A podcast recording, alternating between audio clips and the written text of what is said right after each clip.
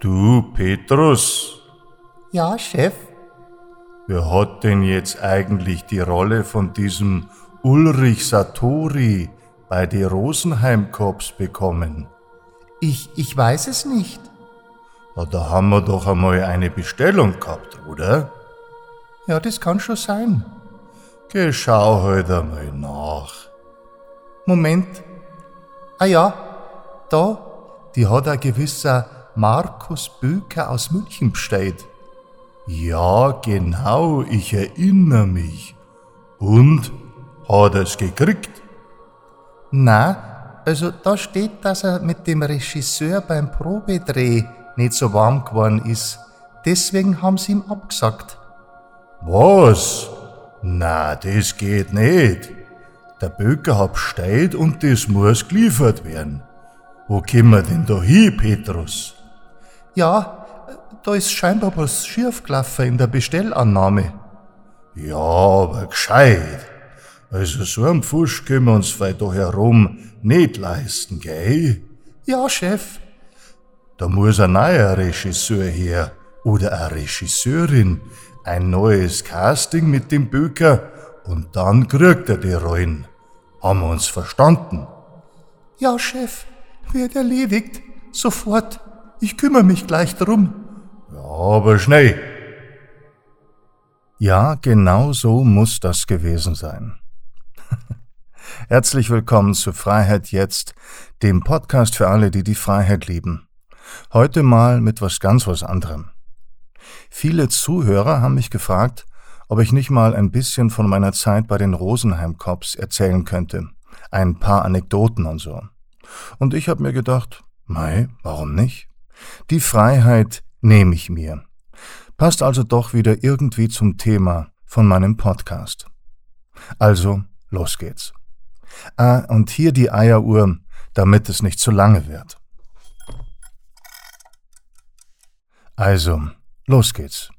Wo fange ich an? Ah ja, im Jahr 1999, da habe ich in München Theater gespielt. Ein Stück war gerade abgespielt und ich wurde gefragt, ob ich denn im nächsten Stück auch wieder dabei sein wolle. Ich sagte dann, dass ich das Gefühl habe, dass im nächsten Jahr was Neues anstehe und sagte ab.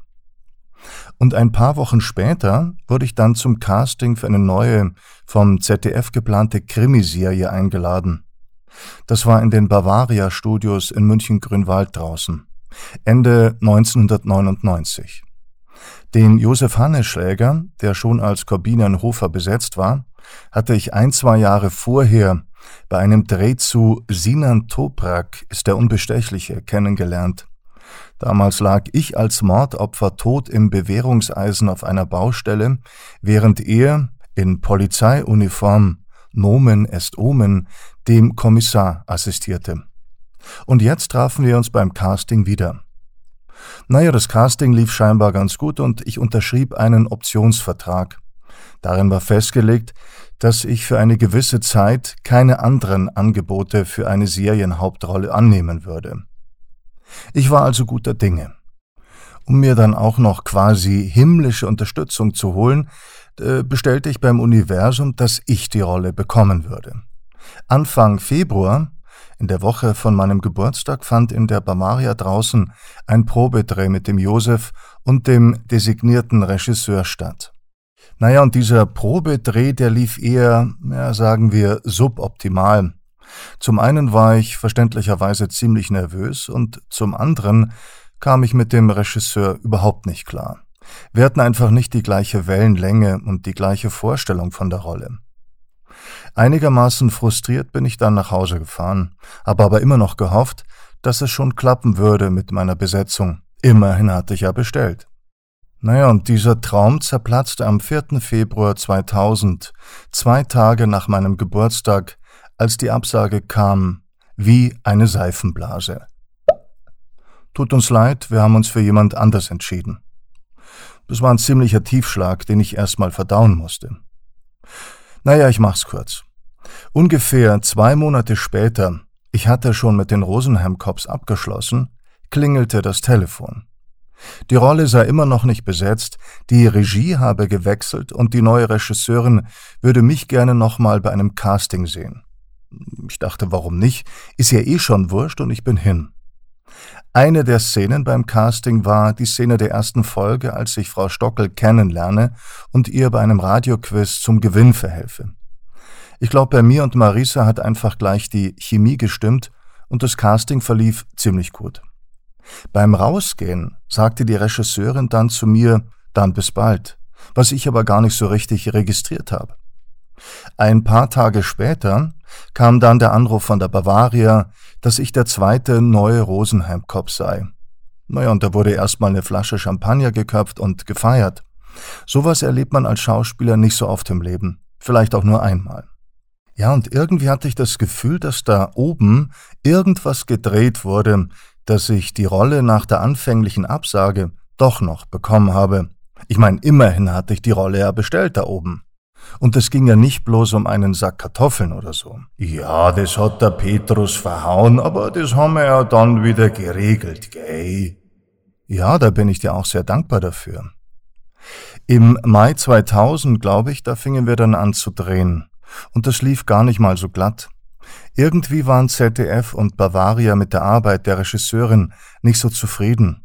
Und so wurden in dem Jahr nur ein paar Episoden der geplanten zwölf Folgen gedreht und es war gar nicht so sicher, ob es überhaupt weitergehen würde.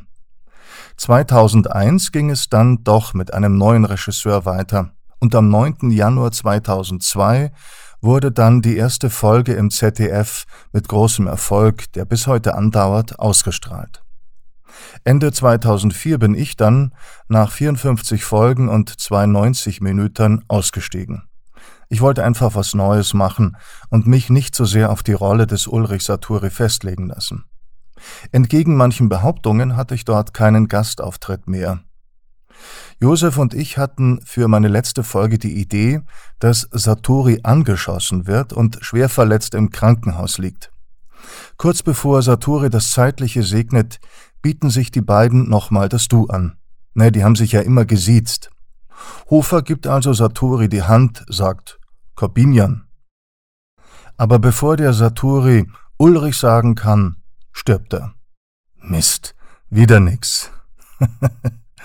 ja, so wie in der Folge, als sie sich ziemlich angetrunken auf dem Rosenheimer Herbstfest wieder duzen wollen, es aber in ihrem Suff nicht hinkriegen. Aber aus dieser Idee wurde natürlich nix. So ein Ende von Saturi hätte zu einer Vorabendserie nicht gepasst. Aber wir, wir hätten's lustig gefunden. Überhaupt war es ein großes Glück, dass der Josef und ich einen sehr ähnlichen Humor hatten. Ohne das wären viele Szenen und Gags, die am Set erst entstanden sind und so nicht im Drehbuch standen, erst gar nicht möglich gewesen. Ja, das haben wir schon gut arrangiert, gell? Ja, das schon. Aber warum du ihn schon so früh zu dir geholt hast, das kann ich nicht verstehen. Was? Petrus? Aber natürlich gab's auch Reibereien zwischen uns, Schließlich haben wir uns jeden Tag von früh bis spät gesehen, mehr als ich damals meine Familie gesehen habe. Zweimal, erinnere ich mich, waren wir kurz davor, uns zu prügeln. Ja, wirklich. Zweimal da standen wir uns wutschnaubend gegenüber und waren kurz davor, dem anderen eine einzuschenken. Einmal, ich glaube, es war beim Dreh zufolge Der Kaiser ist tot, da haben wir uns wieder mal wegen irgendwas heftig gestritten, und die Regisseurin hat den Dreh abgebrochen.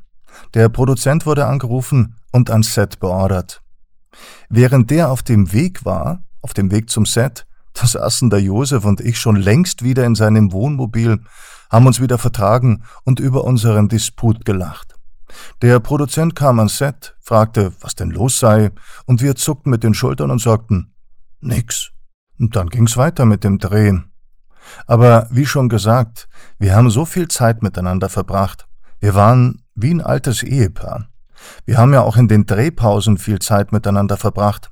Also wenn wir beim Drehen irgendwo im Hotel übernachtet haben, was damals ziemlich oft vorkam.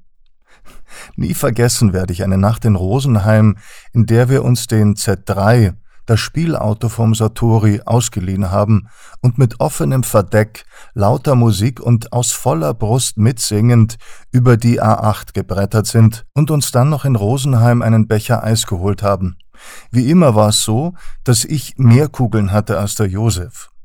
Er hat sich dann immer darüber aufgeregt, dass ich nicht zunehme und er schon. Naja, er hat mich witzigerweise auch immer dicker genannt. In solchen Momenten hatten wir dann unseren Spaß und konnten uns vom schon manchmal ziemlich stressigen Drehalltag erholen. Auch beim Dreh zu den beiden 90 Minuten, einer wurde 2003 gedreht und der zweite 2003, da hatten wir viel Zeit neben dem Dreh. Wir haben im Ötztal gedreht, waren in einem tollen Hotel hoch in den Bergen untergebracht, mit Wellness und allem Pipapo. Und da es Winter war, die Sonne erst spät aufging und schon früh wieder untergegangen ist, da konnten wir nur von ungefähr 10 Uhr bis 16 Uhr drehen. Einmal da hat es drei Tage durchgeschneit und wir konnten nicht drehen. Da saßen wir oft zusammen und haben auf seinem Zimmer Musik gehört. Ich erinnere mich, dass wir das Album The Rainbow Children von Prince, den wir beide sehr verehrt haben, angehört haben. Wir sind ja beide auch Musiker. Zweimal da sind wir gemeinsam mit seiner Band Disco Train aufgetreten. Oder waren es dreimal? Ich weiß es nicht mehr. 2002, da standen wir beim großen Rosenheim Corpsfest in Rosenheim gemeinsam auf der Bühne mit der Band. Ich am Schlagzeug und der Josef am Gesang und an der Percussion und als Confrancier. Wie er mich bei Michael Jacksons Don't Stop Till You Get Enough, während er die Agogo Bell gespielt hat, angrinste, das sehe ich immer noch vor meinem geistigen Auge. Das war ein richtig toller Abend. Genau wie das Abschlussfest von den Rosenheim Cops, wo wir zusammen mit dem Disco Train gespielt haben. Leider gab es nie einen musikalischen Auftritt von uns beiden in der Serie. Aber die Idee dazu gab es. Nee, ich glaube, bei einer Folge, ich glaube die, wo wir im Kommissariat äh, gekidnappt werden, da glaube ich, haben wir am Schluss zusammen gerappt. Muss ich noch mal reinschauen. Aber ich habe ja eigentlich gerade vom Dreh in den Bergen erzählt. Manchmal da haben wir auch unten in der Lobby zusammen, in der Hotellobby mit Kollegen Schafkopf gespielt. Ich habe immer verloren. Naja, mit Kartenspielen, da habe ich's nicht so. Lustig war auch, als wir im zweiten 90 Minuten langlaufen sollten. Irgendwie kamen wir beide nicht wirklich mit den dünnen Langlaufskiern zurecht. Deswegen hat die Regie entschieden, damit es nicht gar so peinlich aussieht, die Nahaufnahmen ohne Ski an den Füßen zu drehen. Naja, und so sind wir also ohne Ski, nur mit Schuhen über die Loipe gerutscht. Zufälligerweise war an dem Tag ein Team vom ORF beim Dreh anwesend und die haben ein kleines Making-of von dem Drehtag gemacht. Die beiden Rosenheim-Cops ohne Ski waren am Abend im österreichischen Fernsehen der Lacher des Tages. Mei, was tut man nicht alles für die Kunst? Wenn die Zuschauer wüssten, was beim Film so alles gemogelt wird, hm, ich sag nix. Beim Dreh zur Folge Mord am dritten Loch, da musste ich Golf spielen. Zumindest musste ich so tun, als ob. Auf dem Golfplatz, da bekam ich von der Ausstattung für eine Szene einen richtig teuren Golfschläger, so einen mit einem richtig großen Kopf. Ich glaube, man nennt die Driver. In der Szene sollte ich einen weiten Abschlag machen. Die Kamera lief, ich machte den Schlag und etwas flog davon. Der Ball lag immer noch da. Davongeflogen war der Kopf von dem Schläger. Aua. Also der Ausstatter, der war richtig sauer. Mei, aber deswegen bin ich Schauspieler und nicht Profigolfer.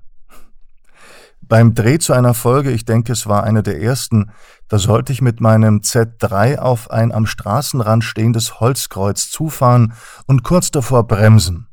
Der Kameramann hat immer wieder gesagt, jetzt komm, das geht schon noch ein bisschen näher. Ja, Ende der Geschichte war, dass ich ihn vom Dolly, das ist ein kleines Wägelchen, auf das die Kamera montiert ist, runtergefahren habe. Der Z3 hatte daraufhin eine kleine Schramme. Dem Kameramann ist Gott sei Dank nichts passiert. Ja, grad noch, aber ich hab mir schon gedacht, ihr habt ja schon einen Vogel, gell? Ja, Film halt. Und es gab auch mal bei einem Dreh zu Die Zocker von Rosenheim, da sollten wir mit einem Motorboot fahren und der Josef was? Zeit schon wieder rum? Ja, die Zeit, die rinnt im Sauseschritt und der Mensch rennt mit. Ja, das stimmt. Geht's vielleicht ein bisschen langsamer, im Moment ist schon echt extrem, oder? Also ich hätte schon noch ein paar Geschichten auf Lager. Wenn es euch interessiert, dann mache ich nächste Woche nochmal eine Episode dazu. Bis dahin bleibt gesund und passt auf euch auf. Und nicht vergessen, ihr habt immer die Wahl, für was ihr euch entscheidet. Für die Angst oder für die Liebe. Halleluja.